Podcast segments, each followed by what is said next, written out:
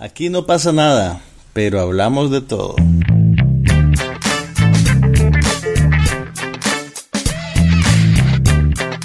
Un podcast sobre cine, TV, tecnología y todo lo demás.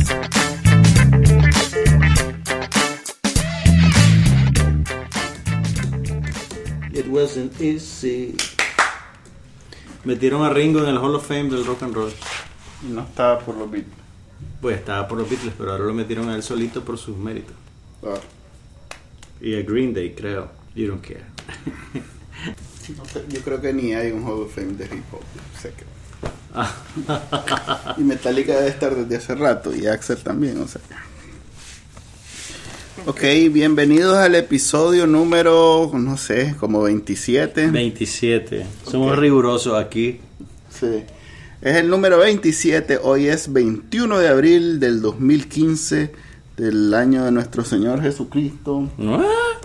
Así se dice, hombre. Lo que pasa es que se dejó de decir así Ok. en algún momento. Pues el calendario ese, ¿cómo se llama? El El calendario Gregoriano. Gregoriano, César Gregoriano. Ok, entonces empecemos por cine, porque es lo único que, vi- que vimos y que en realidad el 50% de los que estamos aquí vimos, este, la de Liam Neeson. ¿cómo A ver, llama? hay una película nueva con Liam Neeson que no sé si nueva es el adjetivo correcto. cuatro. Porque es demasiado parecida en espíritu y en ejecución a las últimas ocho películas que ha hecho Liam Neeson. Bueno, la, la película se llama Una noche para sobrevivir. No le tiene miedo a que lo encajonen. Irónicamente, está dirigida por Jaume Collet Serra, que es un director español que ha hecho ya tres películas con Liam Neeson. Hizo la película que en la que él perdía la memoria. Ok, te creo. No me, no me acuerdo cómo se llama ahorita, se me perdió la memoria. Hizo también con él Non-Stop, sin escalas, la película de acción que se desarrolla Ajá. en un avión. Sí, ese sí estuvo Y ahora tenemos Una noche para sobrevivir que, digamos que vuelve otra vez Liam Neeson a ser el hombre de acción, que está acabado, es un borracho sin, sin oficio ni beneficio, lo humilla el hijo de su jefe mafioso, que además era su mejor amigo. Y de Que- repente... Que es William Walker, ¿verdad? Ajá, y de repente Ed sucede, Harris, Ed Harris, no sucede algo. Ajá. Y el maje que estaba acabado y que era un alcohólico y no sé qué, vuelve a convertirse en la eficiente máquina de matar que había sido toda su vida para salvar a su hijo. Un, un- un arte que perfeccionó Bruce Willis en todas sus películas. Mira, yo creo cierto. que parece, parece que eso de ser sicario es como andar en bicicleta, que nunca se olvida. Entonces puede estar acabado y de repente, cuando tenés que acabar con un escuadrón de policías corruptos que te andan siguiendo, lo haces en 30 segundos. Sí, es la memoria muscular se llama. Memoria muscular. Sí, cuando el entrenamiento llega al, ma- al punto donde ya no necesitas pensar y ya te sale. Es Entonces- como manejar, pues. Es como manejar, pero bueno, a ver, está bien que Liam Neeson pague la hipoteca de la casa, me parece magnífico, pero ya yo creo que es demasiado, más. Está muy- Fíjate que si en Taken 3 ya se le notaban los años. eh, Pero no- no, me espero grandes. No, mira, mi, mi- mi problema no tiene que ver con que, con que tengas a un actor de cierta edad haciendo pirueta y disparando y ese tipo de cosas.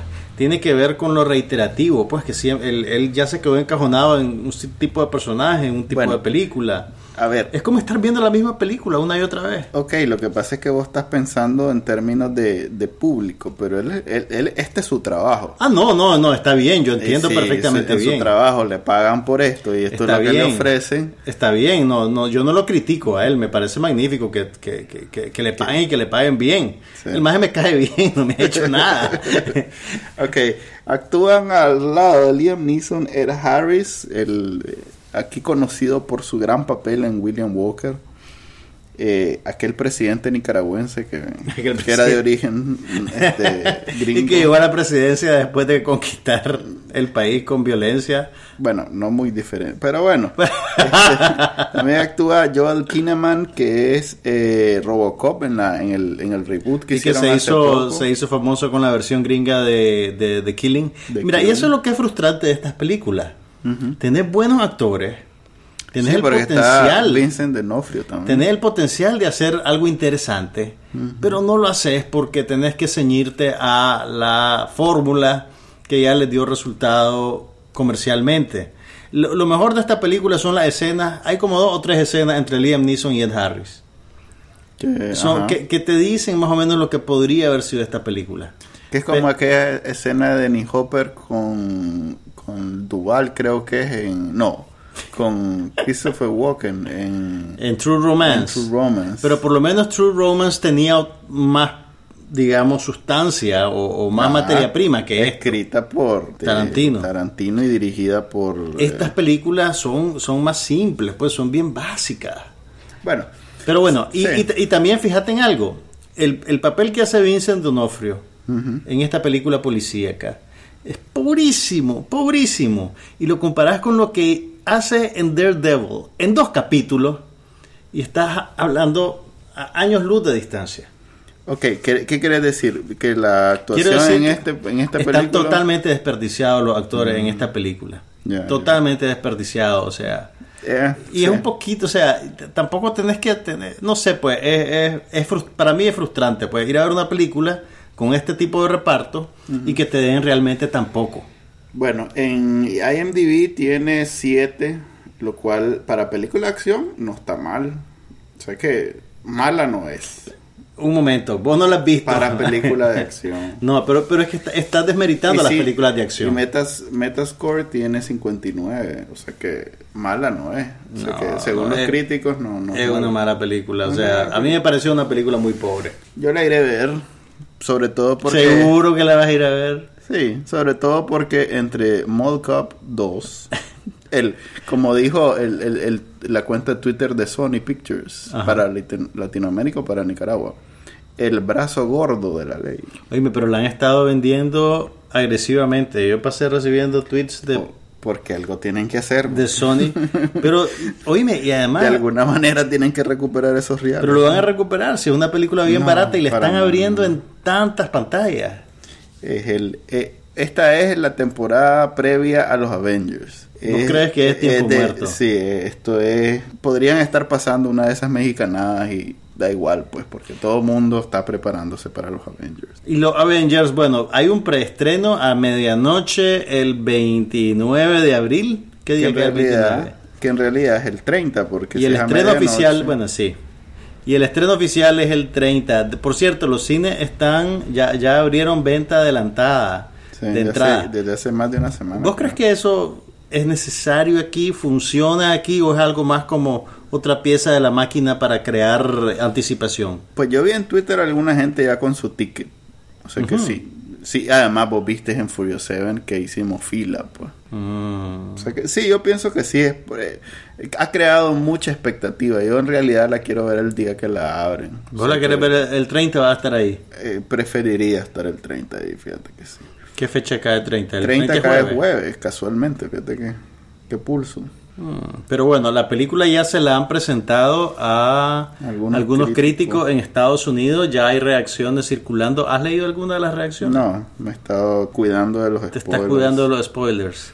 Sí. Hay, hay, hay algo que tenés que saber. Mm, A- al final los Vengadores salvan al mundo fíjate que no está muy claro. de, de un, de un archienemigo. Y si no lo salvan ahorita, lo dejan vivito para que en la siguiente secuela lo salven de verdad. No está muy claro.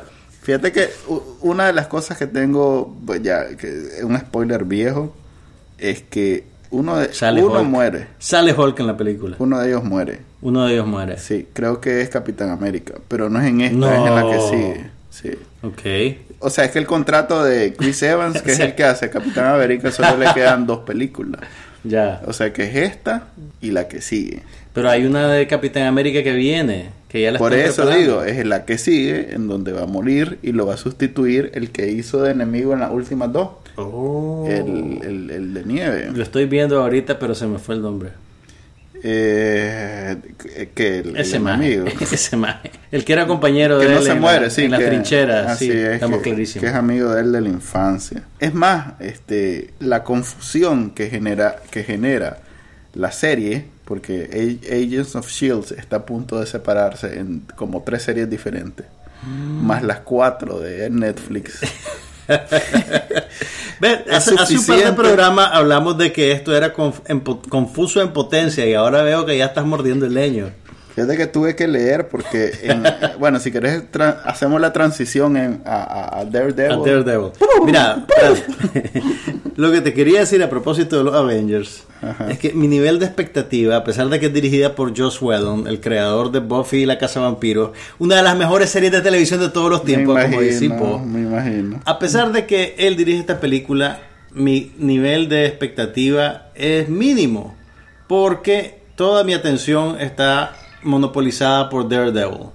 No creo que esta película sea mejor que lo que he visto en Daredevil. No lo va a hacer. Y apenas he visto las primeras cuatro horas de Daredevil, los primeros cuatro capítulos. Eh, Mira, el quinto que viene ahorita es un parteaguas en la serie. Yo cuando lo vi, este, me quedé como medio desorientado porque, por ejemplo, Rosario Dawson, que era de las protagonistas... spoilers, bla, No, no, no, no voy a decir qué pasa, solo te voy a decir que no está la temporada completa y tuve que leer para, para saber pues por qué la sacaron, si fue un pleito o algo. Pero eso es un error narrativo entonces. No, no, no, es parte de Es la... parte del... Es porque las otras tres Ujú. A ver, mira lo que hicieron. es demasiado. Sin, sin Saquen, la entrar en pipa, pel- saquen la pipa. sin pel- entrar en mucho detalle. Ajá. La estrategia es ir introduciendo personajes de las otras que vienen en las anteriores. Entonces, Rosario Dawson en realidad es un personaje principal en una de las que viene. Mm. De hecho, es la novia del, del superhéroe de una de las que viene. No se queda con Daredevil. No pero tiene queda. tan buena química. Ok, en los paquines la novia es la Karen, la que está ahorita. La... Ay, es una pesada. No le llega a no, la te cae, Rosario. no te cae. No me cae bien. La veo como una mosquita muerta. Ok, estamos discutiendo Daredevil como se discuten las novelas de Televisa. Pues. No, pero habla- hablando de Daredevil, hay algo que me llamó mucho la atención después de ver el capítulo 3 y 4. Que ya medio lo había detectado antes, pero en realidad no. El efecto acumulado es bien fuerte. Y me sorprende lo violenta que es y lo gráfica que es la violencia. Eh, yo creo que vale la pena advertirles que si tienen niños muy pequeños, que no los pongan automáticamente a ver la serie Sí. sin voltear a ver atrás, porque realmente la violencia es demasiado grotesca. O sea, yo, yo que tengo un, un umbral de tolerancia alto para ese tipo de cosas, debo decirte que el desenlace del tercer capítulo me dejó pasmado. Y el del cuarto me dejó casi en shock. Era, era, hay un momento que vos, que vos te das cuenta que ellos están, digamos, subiendo el tono Sí. Y que, y que no es una cosa accidental, pues y que lo que quieren es chocarte y lo, y lo consiguen. Por eso te digo que el quinto capítulo ahí te vas a dar cuenta de, de lo que es violencia realmente. pues. Entonces, si tienen niños pequeños, no crean que porque la serie de superhéroes es para niños. En realidad es una serie para adultos. Así es. E incluso si son un adulto que se que es así muy impresionable con esas cosas y muy sensible a la violencia, eh, véanla con precaución. Pero es una buena Yo serie. me tapo los ojos cada vez que veo huesos salidos, tripas de fuera, ese tipo de cosas. Y todo eso ha desfilado por la serie. Así es, todo eso. Fíjate que este creo que hasta en el sexto capítulo comienza a usar armas. Mm. Todo este tiempo su, su única forma de defenderse ha sido con las manos Sí. y los pies pues, Sí. y la cabeza. Y con su sentido súper detector Bueno, a veces de tira. latidos del corazón. No digo atacando, Ah, ok. pero es bueno, es cierto, a veces quita las armas y se las tira a los malos. Es cierto. pero como te digo, eh, las que vienen, ya te digo, Las que vienen cuando las estrenan, ¿va a ser una por año? ¿Va a No, ser- mira. Ya anunciaron que va a haber una segunda temporada de Daredevil, por si no lo tenían claro. extraño porque mira, la estrategia es hacer la historia primero de Daredevil, después de uno que se llama Luke Cage, que es O sea que vos no creías que iban a ser continuas, digamos, o paralelas a la serie. según entiendo, va- van a ser primero la, la, la historia previa de cada uno, que es esto, que es lo que estamos viendo. Y después lo De hecho, si te fijas, el último capítulo de Daredevil, que no lo he visto, se llama eso, Daredevil. Como el momento donde ya se pone el traje, eh, ya es el, el- a como se le conoce en, lo- en, la- en las historias de cómics. pues. Ya me hiciste dudar, pero yo juraría, juraría, juraría que vi un tweet que decía que Daredevil estaba eh, confirmado para una segunda temporada de Daredevil. Puede ser. Bueno, vos sabes que este, los escritores pueden hacer maravillas con la historia. Y también me imagino que si tuvieron tanto éxito que dijeron, y de ahí, sí. démosle más de lo que les gusta, así como Liam Neeson. sí, sí pudo haber, sí, sí existió un Taken 3. Existió un Taken 3. Aquí está, mira. Es un tweet de TV Guide, o sea que si lo dice TV Guide debe ser cierto. Daredevil confirmado para temporada 2. Así que habrá Daredevil para rato. Fíjate que después de lo que me pasó con Blood9, la otra serie original de Netflix, que me la volé en una semana los 13 capítulos, quedé. Fue tal mi nivel de empacho, a pesar de que me gustó la serie, que esta Daredevil me la quiero llevar al suave. Voy a ver dos capítulos semanalmente. Así estoy yo viendo. Creo que, es, lo, eh, creo que es, la mejor medida para disfrutar de una serie. Si la ves toda muy rápido, muy seguido, yo siento que ya hay un momento en que la estás consumiendo mecánicamente. Y, no, la, no la disfrutas, pues, no. no eh, yo creo que eh, te compromete un poquito el, proceso mental, el, ver así esos maratones de serie. Y además, ahora que las series tradicionales de televisión van a su break de verano, puedes dedicarle más tiempo a esto. Te recomiendo VIP, por cierto. Este, en la tercera temporada está corriendo ahorita. ahorita que, está más grosera y odiosa que el de lo... Y eso es algo bueno. Mira, cuando se trata de VIP. Eh, VIP es, es quizás, este, no sé, la media hora en televisión más... Eh, despiadada verbalmente que ha existido en la historia. ¿Viste, alguna vez viste vos la serie británica que hicieron los creadores de VIP antes de... No, he escuchado nada más. es una que se llama The Thick of It, el, punto de la cosa, pues por traducirlo de alguna manera. Y también tiene que ver con política. Pero bueno, eh, es una combinación, no, no solo es lo ocurrente y, lo, y, y lo bien actuado, es que realmente se ponen grosero y es algo bien gringo, pues no, no creo que la traducción, o sea, no creo que la serie británica tenga esta particularidad de grosería que pues, tiene la depende, Es que, eh, ¿sabes qué pasa? Yo creo que uno asume ciertos prejuicios sobre lo que es el, el, humor de alguna cultura en particular. Yo me acuerdo cuando estaba chiquita mi papá decía, ese es un chiste de alemanes, para hablar de un chiste que no tenía gracia. Ya pero, pero pues realmente dentro de cada cultura hay mm. también un montón ah, de, de, bemoles, pues, y de estilos humorísticos. Eh, yo creo, yo sí he visto comedia británica súper super grosera. ¿Pero has visto VIP? No, no he visto VIP. Eh, todo lo que es sagrado es arrastrado por el piso. O sea, en realidad, que si vos te ofendés no te voy a decir si vos sos fácilmente eh, ofensible. ofendible. ofendible, no sé la palabra. No te voy a decir eso. Aquí no podemos creativos porque no nos oye la Real Academia de la Lengua. No, no creas, me escribió el otro día la, la, Izquierdo, ¿cómo se llama? Doña Inés Izquierdo. Doña Inés Izquierdo, por ejemplo, por, Bacanalnica. Por, un, hay una crítica a la prensa, pero... Ah, la que hiciste del website, sí, de la página web. Ok, pero no, no. Lo que te iba a decir es que eh, si algo es más, puede ser una buena prueba de si vos en algo, algo te puede ofender. Si vos pensás que nada te ofende, vele una temporada VIP y si terminás sin ser ofendido en realidad es que puedes aguantar. No. Porque es religión, eh, moralidad, valores. Y lo, lo, lo, mejor de todo es que como es de los gringos, o sea que el principal eh, objetivo, al principal este, que le caen las bromas y las groserías es a los mismos gringos. Ok. Entonces eh, es como una catarsis. Ok, a, propósito de todas esas cosas que enumeraste. Pues estamos hablando de los gringos, pero mi pregunta para vos, que está en las trincheras de Bacanal Nica todos los días, es... ¿Somos los nicaragüenses demasiado políticamente correctos y nos ofendemos fácilmente? Eh, Fíjate que tenía una discusión con algunos guatemaltecos, que vos sabes que la sociedad guatemalteca es un poquito más tradicional y, y, aparentemente no somos los más conservadores de, conservadores de, la región, hmm. lo cual no quiere decir que no seamos conservadores. Pero sí, no, no somos los más, los, más conservadores. Ya ves, el 8 está pasando toda esta serie en televisión abierta y debe haber algún Pero el público la ve. El público ve ese tipo de series, no, no están pasando en un vacío. Eso es lo que yo pensaría. O sea, que no, no estamos. O sea, si ya ves, no sé.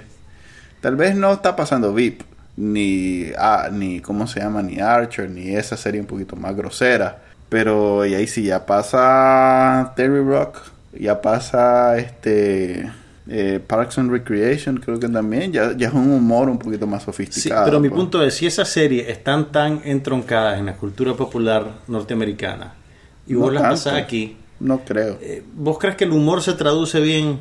No, no pasa Mm. por encima de la cabeza de la gente.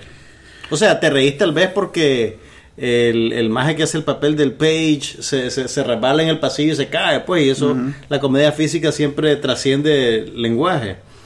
Pero las cosas pues más sutiles, que tienen que ver más con cuestiones culturales, eso no se registra. No, no, no. Lo que pasa es que es difícil notarlo cuando vivís in- in- inmerso en, en- en todo lo que pasa en Estados Unidos y en Europa. Por ejemplo, yo cuando veo una novela mexicana, a pesar de que tengo alguna, algún conocimiento, no estoy inmerso. Entonces Claro. no me doy cuenta de algunas cosas. Si hacen un chiste sobre la Lupita D'Alessio, te, Ajá. tenés que esforzarte por acordarte de quién es la Lupita D'Alessio. Ajá, no, pe- pero, en ese caso ya sé quién es la Lupita D'Alessio, pero hay un montón de nombres que... La Zulianita. ¿Te acuerdas? Yo te contaba de una novela mexicana donde, eh, a- a- que no me acuerdo cómo se llamaba, pero que al, al que se llamaba León, La estrellita marinera. eso, que el que se llamaba León, Esa era la novela favorita de Manuel de todos los tiempos. No es todos cierto. los días me contaba lo que había visto en la novela. no es cierto. ¿Qué le pasó al maje que se llamaba León? Eh, Que lo mató un león. Literalmente. sí. Entonces, este... Como ok, dice un amigo salvadoreño mío, esa novela, el éxito. Pero ya después, o sea, eh, ya, ya vi esa novela, ya puedo entender algo que tenga que ver. Es más, a veces estoy viendo, eh, un- yo veo un programa, eh, uno de los, pro- el único programa mexicano que veo toda la semana es Guerra de Chistes en, Telehit. en Telehit. Ah, los vos sos el que ves Telehit. Soy uno de los que ve tele- Pero ya ves eso. Eh, eh, yo veo ese No, programa. yo, de yo conozco a varias gente que ve, que ve ese programa. Ese programa es bien popular. Ok, ya después no Por lo menos conozco a dos personas. y, y Sergio Chamorro, un amigo mío. Ya después, entonces, este, ahí salió una vez la, una que fue candidata a Miss Nicaragua, que hace poco salió una revista diciendo, Yo vi la nota que le hicieron en el Nuevo Diario.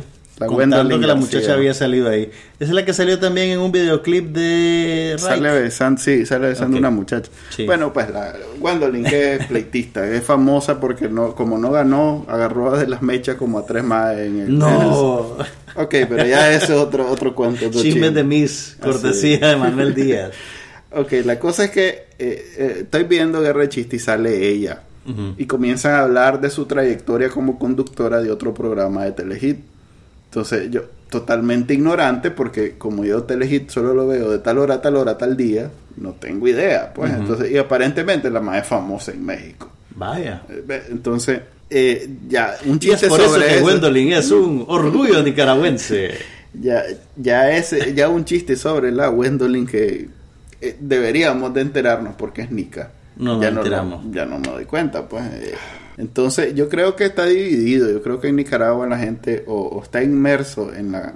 Como tenemos tan poquita producción eh, creativa o artística, no sé cómo llamarle, de entretenimiento, de contenido, que es ahora la palabra como La palabra mágica a todo Sí. propósito. Así es. Como tenemos tan poquita producción de contenido, tenemos que vivir inmersos en otro mundo. En otra cultura. En Y productos de otra cultura. ya sea la mexicana, con Televisa y esas cosas, el- esa, eh, porque parece que los mexicanos no conciben la música sin una tuba.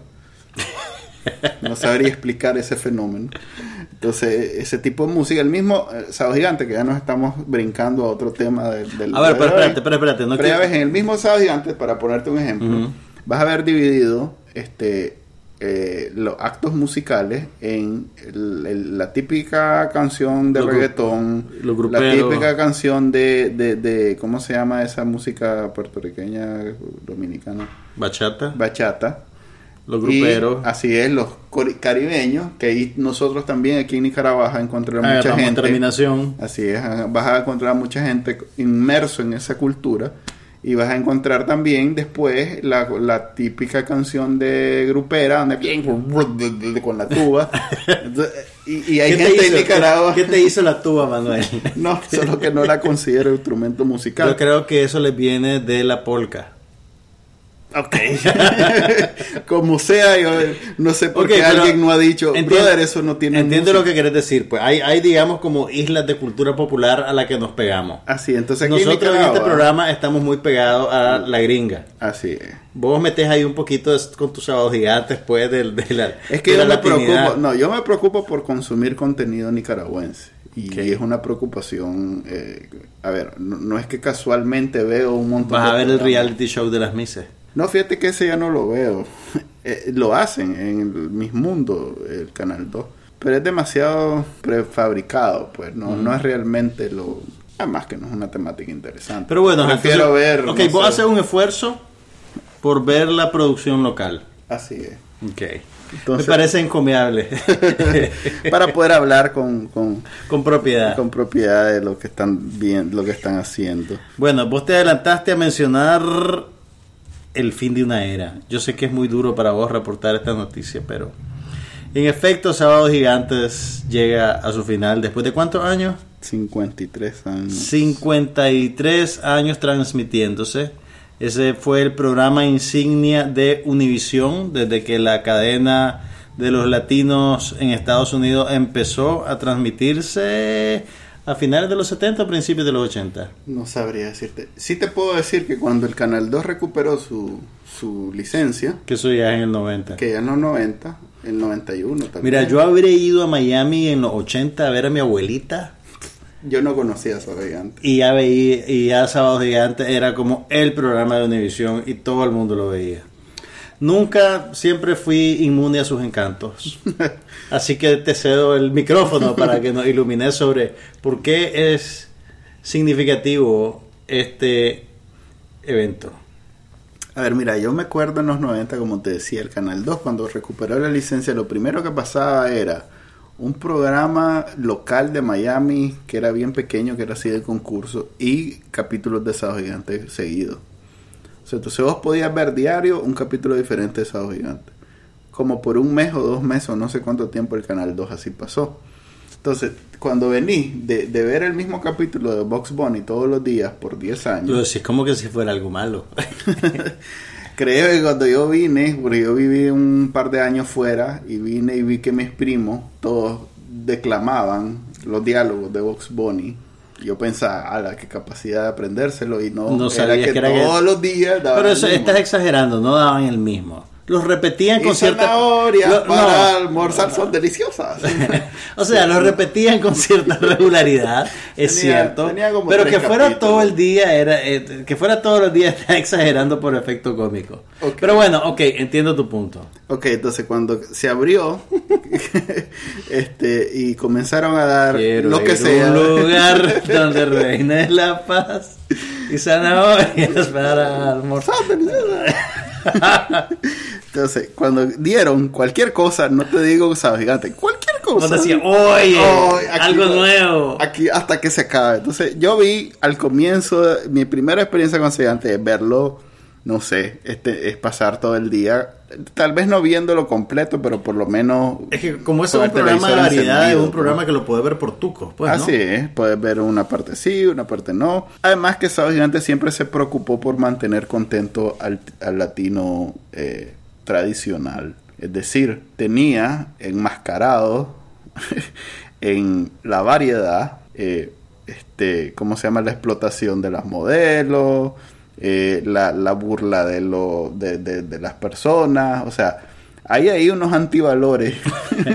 Y es, por eso que, y es por eso que vos no te perdías un capítulo. No, me, me daba gusto ver cómo en pleno siglo XXI y ante los ojos de... La verdad es que creo que es el programa visto de Latinoamérica por muchos años. Pero bueno, ponerle que sea un programa mm, ante los ojos de mucha gente, no digamos eh, de la mayor cantidad de gente posible, pero sí de mucha gente. Eh, eh, Don Francisco se lograba Era- salir con la suya diciendo diciéndole al papá de una muchacha con la muchacha al lado diciéndole mira la nalga a tu hija qué bonita ¿verdad? Decía. y el pobre señor con una cara de, in- de, de- de- de que se le estaba acabando la dignidad y Mira, don Francisco fíjate que eso, eso, de lo poco que llegué a ver de Sábados Gigantes, ese es el tipo de cosas que me hizo no matricularme en, en esa escuela, pues. O sea, Que, que también por eso no me gusta American Idol y esos programas de concurso. Ah, no, eso nunca lo Porque vi. yo, yo siento Me que tra- trafican un poco en la humillación de las personas. Es cierto Pero que la este- gente es cómplice, pues, porque ellos van y quieren participar. A ver, yo pero, creo que- pero, pero, ¡ah! No me gusta. Pero entendé, eh, para mí el valor que tenía hoy en día Sos Gigante y, y hace mucho me dejó de parecer interesante o entretenido, ¿ah?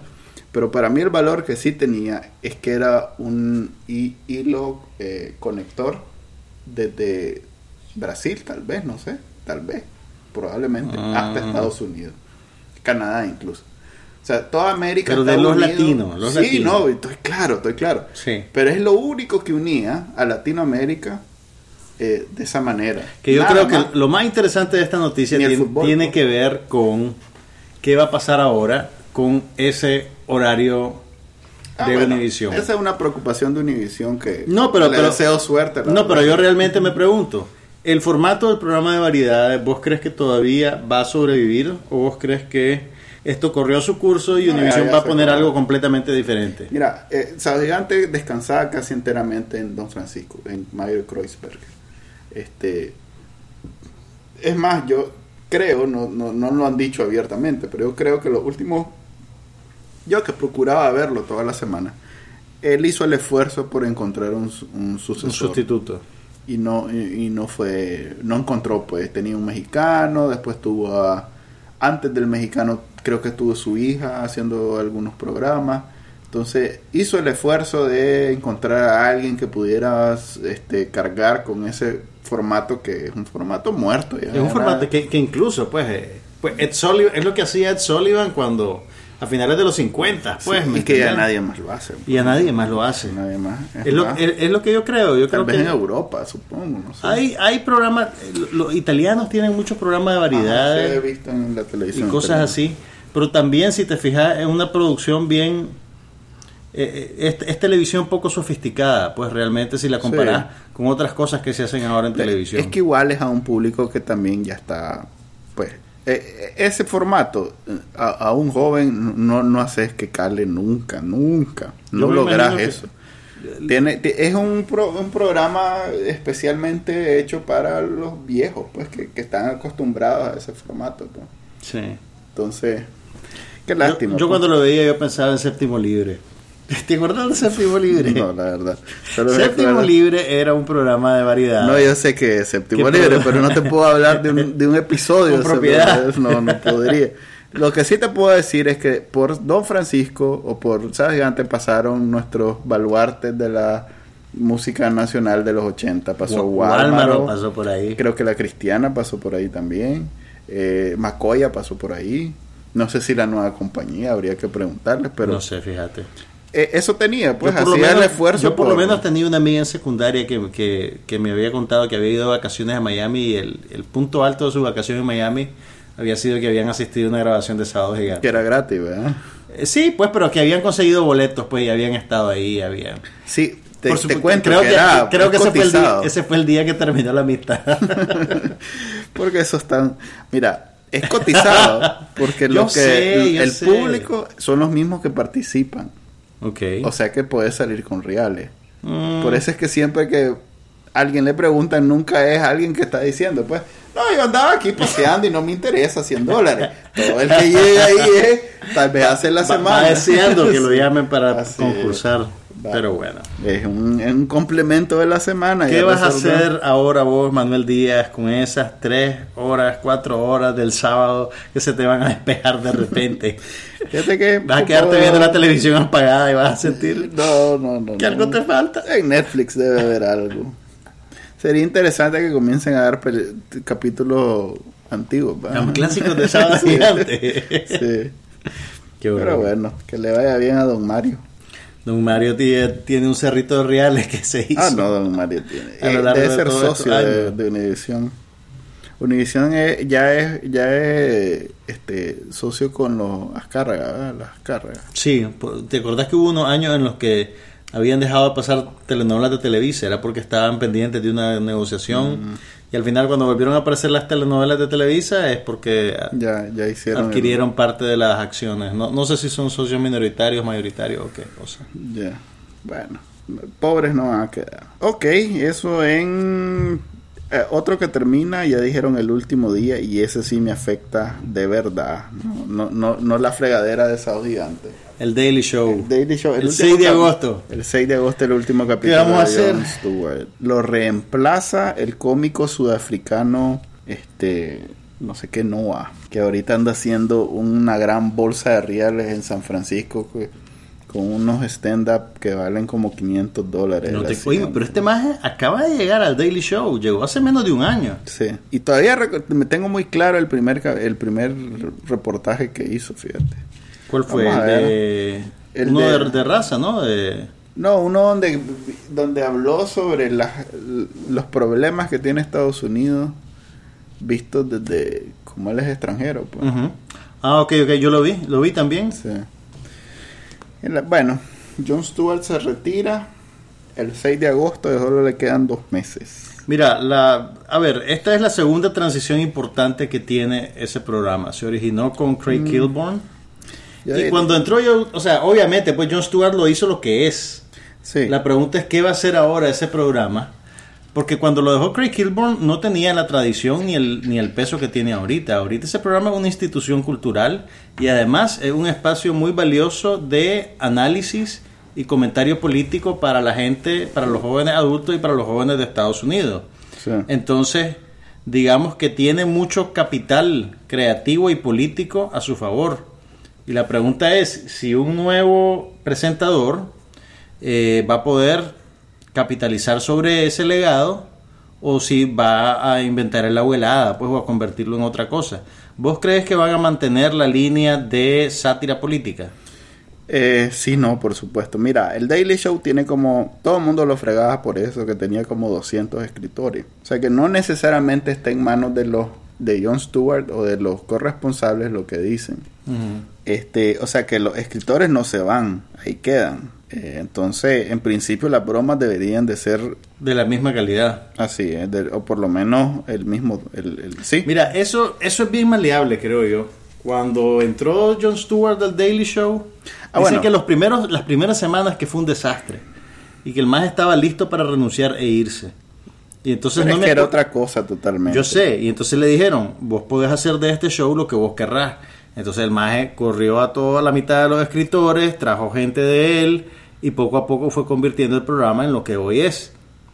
Este maje nuevo también probablemente va a hacer cambios, pues, va a hacer No creo, no creo. Este más es muy chavalo y además es nuevo. O sea, es muy chavalo, eso me sorprendió. Y Yo pensaba que, que habrían de poner a Jason Jones.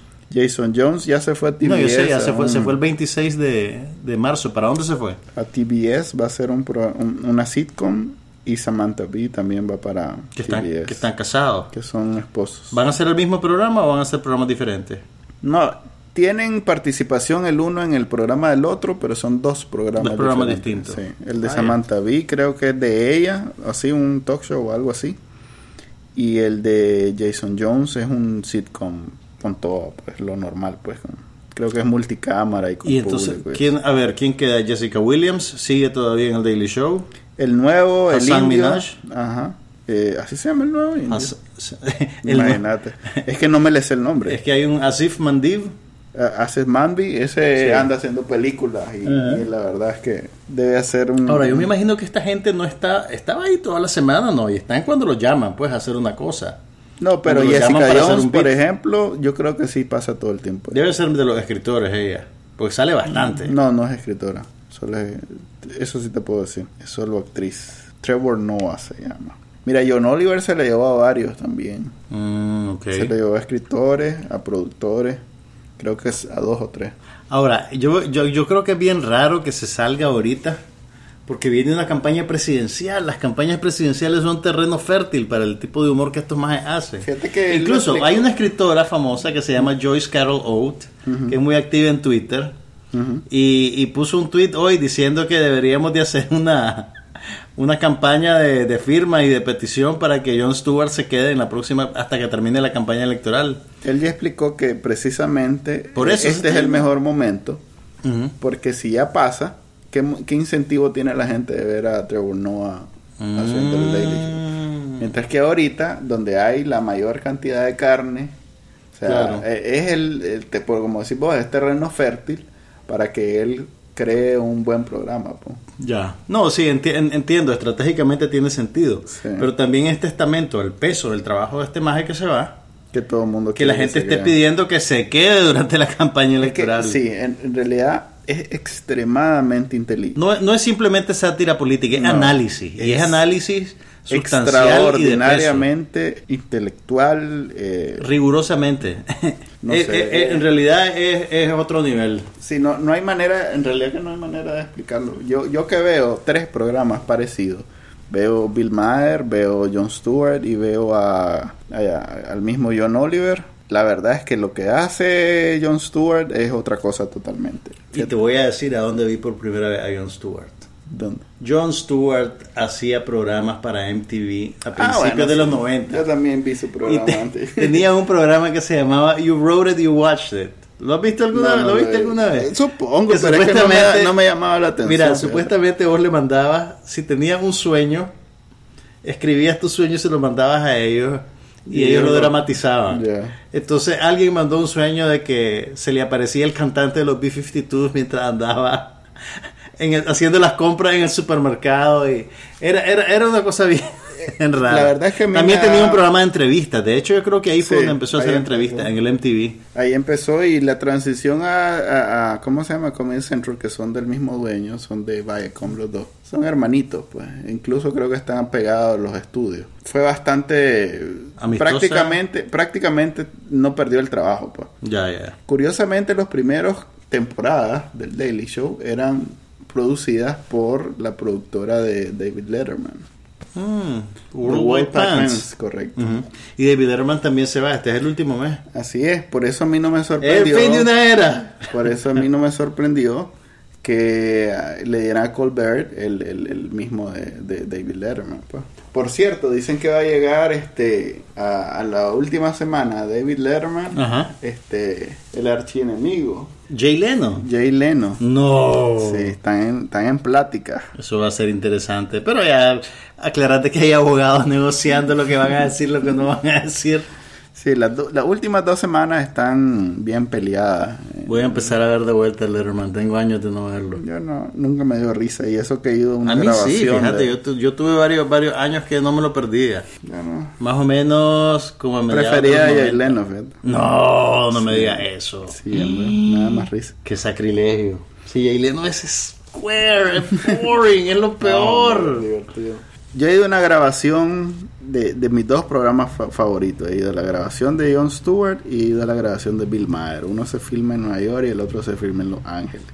No pueden haber dos programas más diferentes, en realidad que son dos cosas totalmente diferentes. Y son el mismo género, pues. De hecho, los 10 Grammys que tiene ganado Jon Stewart son encima de Bill Maher, pues.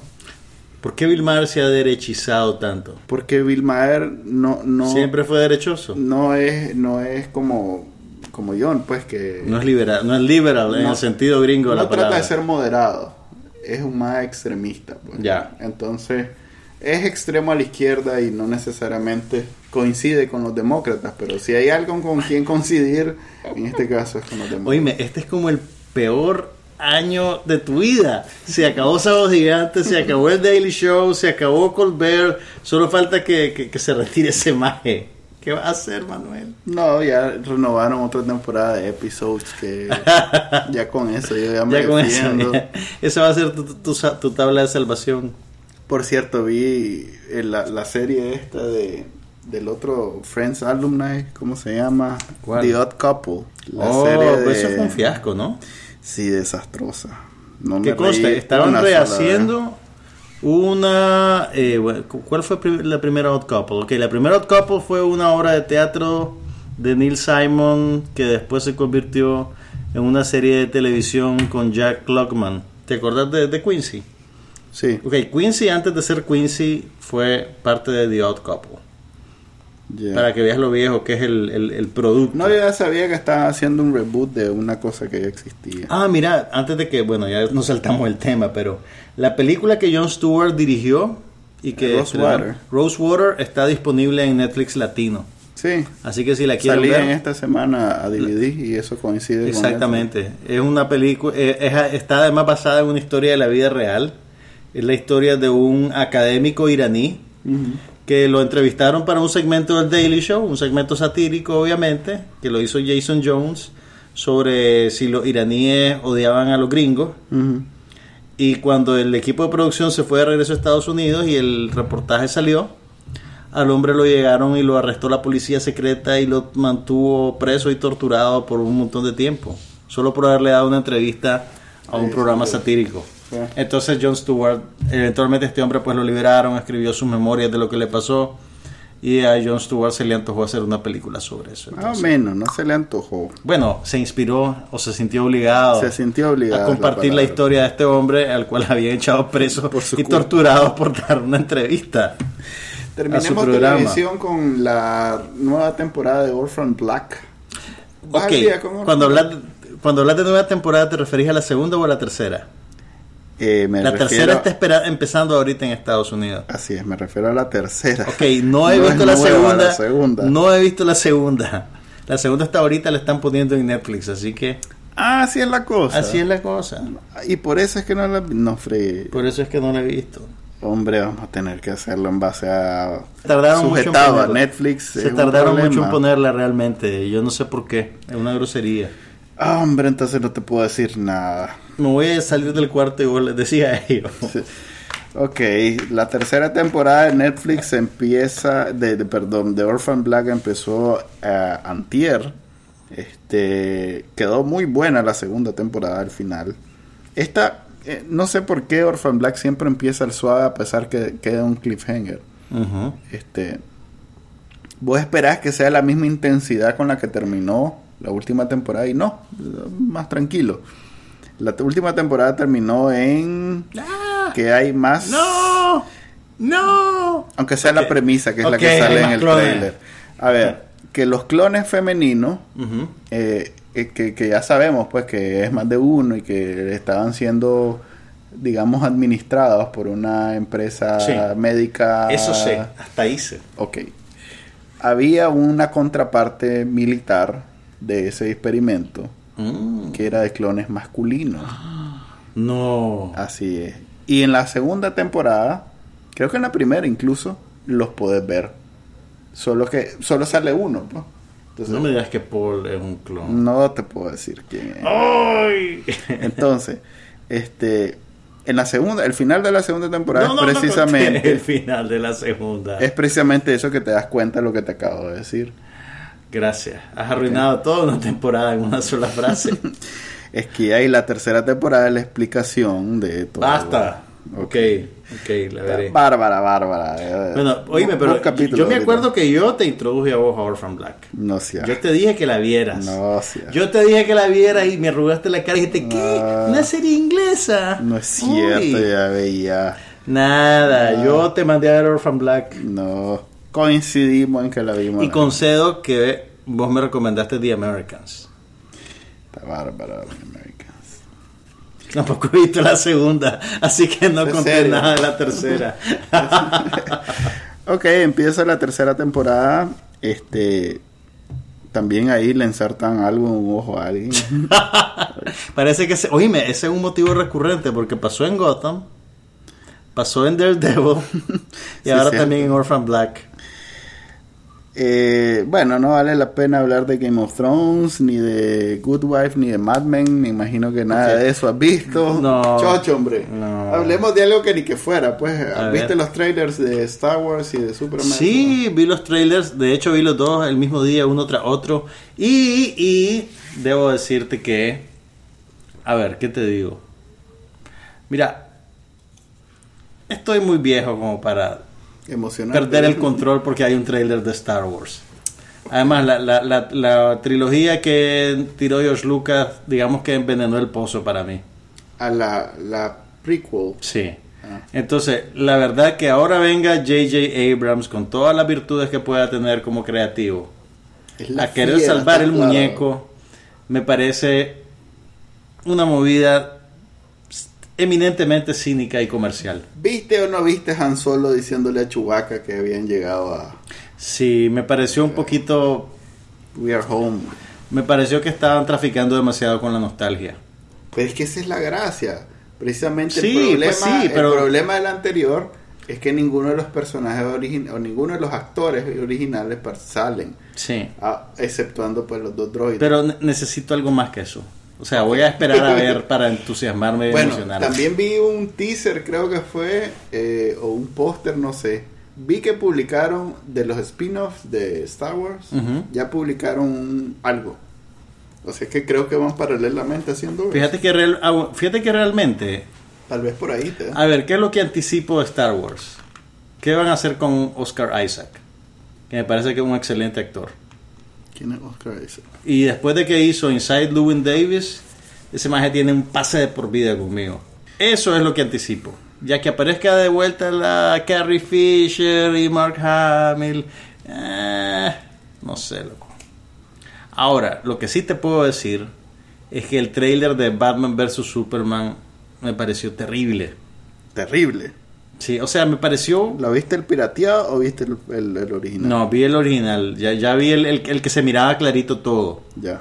El tono del trailer me recordó al último acto de la reciente película de Superman, que, que me pareció... Es una continuación de la última película de Sí, Superman. pu- pues sí, pues es, probablemente por eso. No, no, no, no me gustó mucho. Pues yo siento que al final eh, agotaron, pues el, el- el- el- no sé, el, el- el- el final de la película de Superman. Me parece que, a ver, están tan como las películas estas te tienen que sorprender tanto. Eh, digamos que el, el- el calibre de la acción lo tienen que subir y subir y subir y subir. El final de la última película que hicieron de Superman lo subieron hasta la inconsecuencia. ¿Te acordás que el maje movía una pestaña y brrr, se caía un edificio? Más Ya. o menos. O sea, la hipérbole. se me confunden con Con las de Marvel. sí, se me- con escenas de O sea, Avengers o de han, han subido el calibre de la acción tanto que ya cruzó la barrera de la inconsecuencia, ¿me entendés? Entonces ya ya da igual. Ya da igual, ¿verdad? Que si, Que destruyen Sí, sí, si le da un golpe se cae toda la ciudad detrás del mar. Ok, ok. Y entonces si se cae toda la ciudad, ¿qué pues? ya que hay que salvar. Y entonces ¿eh? este trailer de Superman había que, que ver una bola de fuego y un montón de escombros. Y, ¿Y no te cosa- emocionó cuando viste a Batman diciéndole a Superman que si sangraba y, y después le dijo you will? No lo viste. No me emocionó. No.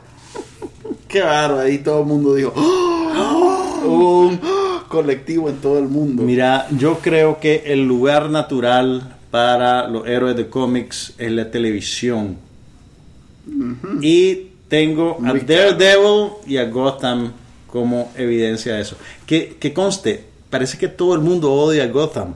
¿Por qué? Si vos te vas a los, a los Es que como es, como Message es boards. solo, como es un mae solo, si te vas a los message boards, como no ves- está involucrado, a ver, es DC Comics y todo lo DC Comics hasta el momento ha, ha ido en televisión, pues por lo menos, ha ido como en, en, en unidad, pues han ido agarraditos de la mano. Arrow va agarradito de la mano de Flash. Y va No, pero no es eso, no es eso. La gente se queja de, de- de las motivaciones de los personajes, de que no es creíble que fulano haya hecho esto, que por qué la Bárbara es una zorra. Ah, no fregué. O sea, típico no- fanboy, que típico no fanboy. ninguno de los otros dos, porque los otros dos sí son absurdos. Son de vida escritos por dos adolescentes. Loco, y ahora pongámosle. Y ahora, y ahora, No, no, no. Entonces. Ahí y ahora viene el tío, ¡piu, piu, Sí, creo que entonces eh, eh, fue, fue cosa tuya seleccionar ese. ese Ese, ese message foro, pues, Era porque- uno de IMDb. ya. Me metí a ver cuántos capítulos le quedan en esta temporada de Gotham. Ya. Y decían, y entonces decía el, el foro, Why Gotham sucks so much? Y yo dije, No, it doesn't suck. No, te tenés que meter a los de los fans. Pero en está, Reddit hay, hay una buena comunidad. pero ins- ins- insisto, a ver, me ha divertido más un capítulo de Gotham que toda una película de superhéroes. Ala, O un capítulo de Daredevil. ala. Mira, no, no te voy a negar que Daredevil es excelente y Gotham también la disfruto. Pero es que Avengers es otra cosa, chile. No, Pero es otra cosa por la acumulación. ¿Por qué que la comunidad? Es por la acumulación de superhéroes. No, hombre, las escenas son muy bien hechas. Ah. A mí me gusta. Está bien, no te resiento. sí- no le resiento su diversión a nadie. que sí- Y voy a ir a ver Avengers 2. Ah, no, no fregues. Creo que nadie en el planeta Tierra va a dejar de ir a ver Avengers. Em, Hasta Corea del Norte creo que va a ir a ver Avengers. por lo menos que Kim Jong-un la va a ver. Ah, sí, definitivo. Va a usar de seguro el sistema ese de cine que me mandaste la noticia. Ajá. Que vale como, ¿cuánto era? 20 mil dólares. Sí, y rentar la película vale 5 mil. Que básicamente es con- comprar uno de esos proyectores que compran O aquí sea, en el, los cines. el sistema que tiene el cine, vos compras una versión para tu casa. Así es. Y ves la película el mismo día del estreno. Pero alquilarla vale como mil dólares. No hay falla. Ah. Ok, entonces Batman vs Superman no te llamó la atención el trailer. Bueno, de todos modos falta un año y medio. Y para Star Wars Falta un año y medio. Para- oh no, falta un año, es en marzo del 2016. Y para. Star Wars falta Nueve meses. nueve meses, que es Navidad. No, en menos, en Navidad. Navidad Faltan seis, siete, meses. Siete meses. Así que te- tenés tiempo de emocionarte todavía. Eh, ¿Cómo te explico esto? Soy un adulto. Ok. vos, vas a ver, vos vas al cine a ver cosas serias, nada de Yo chavalada. no, no, no puedo porque no ponen cosas serias en el cine. Puedes ver unas tres veces Steel Alice. Eso es bien serio. Esa Más del día, damas y la caballeros. condición humana de. ¿Cómo se llama? El Alzheimer. Mira, no, no te preocupes porque ahorita que ya viene todo el verano, la próxima vez que veamos una película para adultos va a ser probablemente febrero del 2016. Cuando en una semana pongan todas las nominadas al Oscar. Así es. Vi- Vienen seis meses de chavalada. ya. Seis meses de chavalada. Así que liberen a, su niño, liberen a su niño interno. Sí, viene. Ahora ya te voy a decir, lo- las grandes taquilleras van a ser Los Minions. los Avengers, los Minions. Ah, claro, este, ¿cómo se llama? Jurassic Park o Jurassic World se llama ahora. Oíme, es ¿Viste el trailer? trailer. Acabo de ver el trailer nuevo de, de Jurassic Ya World. la vi la película. Y es bien redundante. Ah, Bien redundante. eh, es un- para mí es un reboot, no, no sabría no sé decir por qué, lo un- por, qué, por qué lo hicieron. ¿De dónde salió eso? Hay mejores efectos para los dinosaurios. Ah, Esa es la razón. Creo que sí. J.J. Abrams ya superó a Steven Spielberg como el productor que más reales ha hecho en el cine. ok. Te lo dejo para que te den una idea. Ok, si, si me dis tu éxito por el dinero, pues está bien, supongo. Exitoso. Ok, eh, bueno. ¿Sabes cuál, es, ¿Sabes cuál es la única película del verano que estoy anticipando? Los Minions. No. Hay una película en la que The Rock le, le, le, le gana a un terremoto. Ok. Eso ya es, ya es la sucesión Eso es natural. nuevo. Esa es la sucesión natural de las cosas. The Rock versus terremoto. Eh, me parece haber visto algo sobre. Ahora, ahora, si de repente apareciera un cambio de Liam Neeson en esa misma película, ahí ya colapsa, colapsa el universo, loco. A ver, yo creo que están haciendo la nueva Expendables. Creo que sale el viernes. Oh, pero sale con The Rock. Sería interesante. Ese, oíme, ese es el día que, que- que va a tener una sola película en todas las pantallas de los cines de Nicaragua. No, no, no, no han logrado pegar como quisieran los Expendables. Lamentablemente. Bueno, ese es el programa de hoy. No hay nada que hablar en tecnología. Lamentablemente. El, El internet apenas está funcionando. Sí. Hay un problema de internet en Nicaragua. algo no está pasando pasa. en el internet de Nicaragua. Tal vez la sequía lo está afectando. No corre con agua el internet aquí. No es hidrointernet. Sí, fíjate que son cables interoceánicos. o sea Ajá. Puede ser que la sequía logra. Tal vez el calentamiento global lo está tostando. Porque el agua del mar Le está está más caliente. un solo el, Sí. el rayo solar al cable. Así que cuando tengan internet aprovechenla, que quién sabe cuánto les va a durar. Como cuando viene el agua que te bañas y llenas las panas. Baja todo lo que puedas bajar y después. Bueno, ese es el programa de hoy, 21 de abril 2015, este capítulo 27. Pueden escuchar este y los demás programas en somosnopasanada.com. Nos pueden escribir en Somos No Pasa Nada, la cuenta de Twitter. Pueden también escuchar en los directorios de podcast como iTunes, TuneIn, iVoox, Stitcher Se despide de ustedes Juan Carlos Ampie. y Manuel Díaz. Hasta la próxima semana, cuando ya por fin vamos a poder haber visto Avengers. O sea que vamos a grabar hasta el final de la semana. No, pues.